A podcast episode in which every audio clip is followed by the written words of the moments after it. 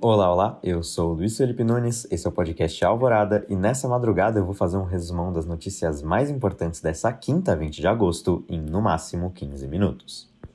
Na política, Supremo considera ilegal e suspende dossiê do Ministério da Justiça. Por nove votos a um, os ministros do Supremo Tribunal Federal votaram pela suspensão da produção de qualquer dossiê por parte do Ministério da Justiça sobre a vida pessoal dos servidores públicos. Para a corte, o Ministério cometeu desvio de finalidade ao produzir um dossiê que investigava 579 servidores públicos identificados como antifascistas. O julgamento é advindo de uma ação do Partido Sustentabilidade, que pede a suspensão de produção e disseminação de informações sobre integrantes do movimento antifascista. O placar final foi de 9 a 1. Somente o ministro Marco Aurélio Melo votou contra a ação, mas apenas por motivos técnicos. Para o ministro, o assunto não deveria ser julgado pela corte. Vale lembrar que o ministro Celso de Mello está de licença médica e por isso não votou.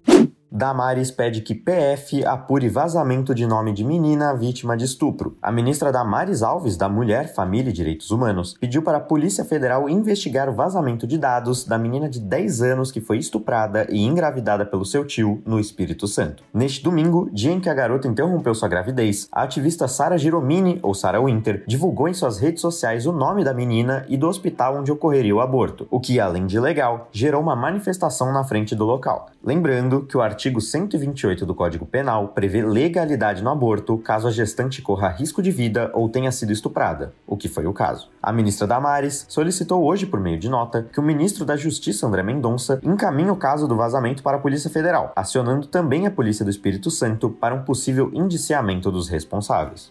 Extratos revelam depósitos em série na conta de loja de Flávio Bolsonaro. A conta bancária da loja de chocolates do senador Flávio Bolsonaro recebeu sucessivos depósitos fracionados de forma padronizada ao longo de três anos. Segundo reportagem da TV Globo, a loja Copenhagen, que pertence ao senador, teria recebido em dinheiro vivo entre 2015 e 2018 63 depósitos de 1,5 mil reais cada, outros 63 depósitos de 2 mil reais e ainda 74 créditos de 3 mil reais reais. Neste último caso, 12 vezes a quantia foi creditada no mesmo dia do mês. Lembrando que o uso de cédulas é visto como um indício para lavagem de dinheiro, pois as transações em dinheiro vivo são mais difíceis de serem rastreadas. Segundo o Ministério Público, os ganhos da loja foram desproporcionais e investigadores creem que a loja de chocolate seria uma conta de passagem para lavar dinheiro recebido por meio das rachadinhas que aconteceriam no gabinete parlamentar de Flávio, quando este era deputado estadual articulador da campanha de Trump em 2016, é preso por fraude, mas sai com fiança. Steve Bannon, estrategista da campanha presidencial de Donald Trump em 2016, foi preso hoje por fraude. Porém, Bannon pagou fiança de 5 milhões de dólares e responderá ao processo em liberdade. A fraude teria ocorrido em uma campanha de doações virtuais relacionadas à construção de um muro entre Estados Unidos e México. A campanha We Build the Wall, ou Nós Construímos o Muro, levantou 25 milhões de dólares. Segundo a justiça americana, Bannon e outros envolvidos seriam enganados doadores. Ao invés de utilizar o dinheiro para financiar a construção de um muro, eles teriam usado a verba para custear gastos pessoais. Segundo procuradores de Nova York, Bannon teria se apropriado de um milhão de dólares, usando esquemas de lavagem de dinheiro para encobrir o crime. O presidente Donald Trump disse de tarde que a prisão do ex-estrategista é triste, mas que não lidava com Bannon há anos.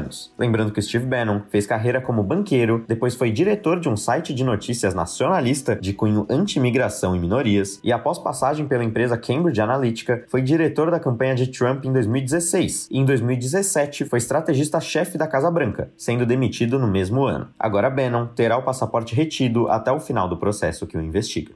Após críticas, Rússia anuncia testagem em massa de sua vacina. Após sofrer críticas mundiais sobre a falta de comprovação da vacina Sputnik V, a Rússia anunciou que fará testagens em massa com 40 mil pessoas nos próximos meses. Na última semana, o governo russo havia anunciado que iniciaria a terceira e última fase da vacina Sputnik V de forma concomitante com a vacinação geral de sua população. Porém, a Organização Mundial da Saúde alegou que só recebeu os resultados da fase 1 das testagens do imunizante, indicando assim que a Rússia teria pulado etapas. Lembrando que para uma vacina entrar em circulação, ela deve passar por três fases de testes. Assim, Moscou decidiu concluir a terceira fase de testes antes de iniciar a campanha de vacinação de sua população. Agora, mesmo sem revelar os dados da fase 2 de testes, a Sputnik V vai para sua última fase, com 40 mil voluntários.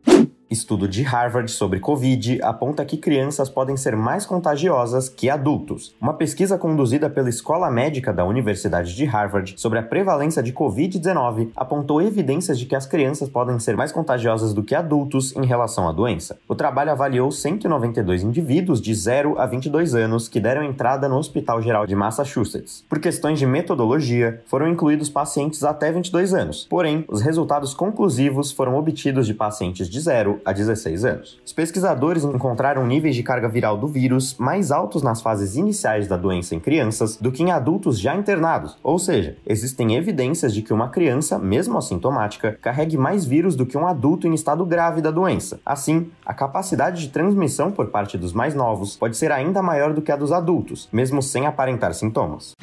Na atualização sobre a pandemia de Covid-19, o Brasil registra 1.234 mortes nas últimas 24 horas. Nos números totais, o país tem 112.423 óbitos e mais de 3 milhões e 505 mil infectados.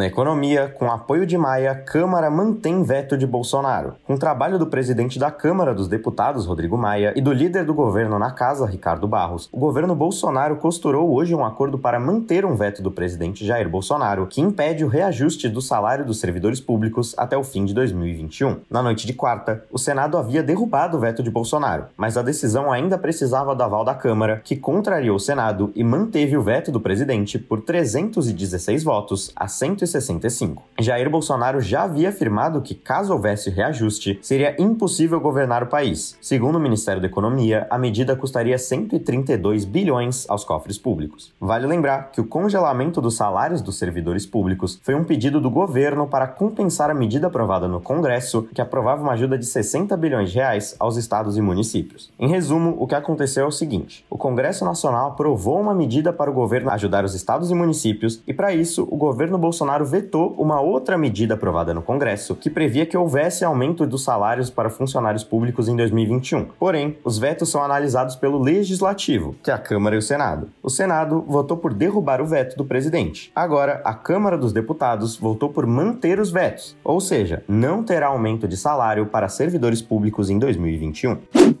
e o índice Bovespa da Bolsa de São Paulo fechou em alta de 0,61% aos 101.468 pontos. O dólar também fecha em uma alta de 0,43%, valendo R$ 5,55. E esse foi a Alvorada de hoje. O programa vai ao ar nas madrugadas de terça a sábado. Eu sou o Luiz Felipe Nunes. Se quiser me encontrar no Instagram é underline lip, underline Nunes. E por aqui eu basicamente faço tudo, desde a pauta até a edição. Um bom alvorecer a todos e até a próxima madrugada.